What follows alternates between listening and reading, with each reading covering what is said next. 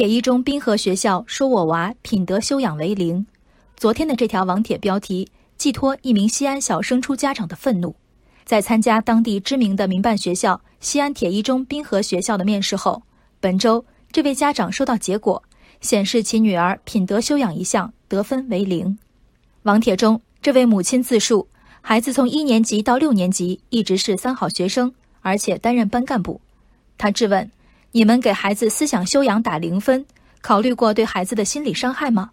你们不想、不愿意录取我孩子就算了，至于如此没底线、无节操吗？昨晚校方回应，经调取监控录像，品德修养得零分的学生均没有答题。数学得零分和品德修养得零分，对于家长哪个更难接受？其中的差别清楚而微妙，加减乘除、算术几何。对了得分，错了扣分，一目了然，几无争议。而品德修养，对于一个在正常家庭中长大、正常集体里生活的孩子，被家长看作靠直觉就能过关的送分题。送分题不但没拿到满分，连一分也没拿到。期待落空的同时，家长还被潜意识里的另一个等式深深刺激着：品德项目得分为零，等于说孩子无德。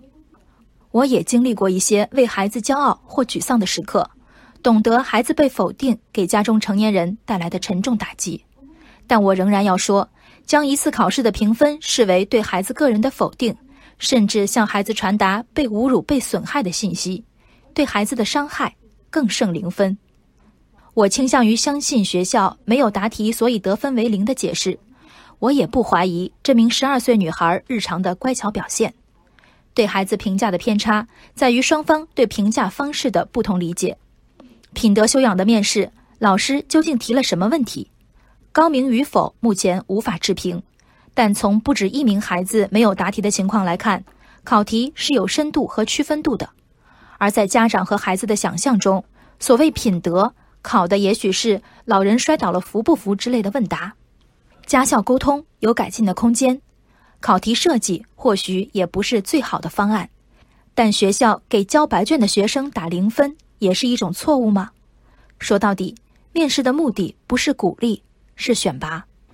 真正伤害这名一贯优秀、被周围大人寄予厚望的孩子的是学校吗？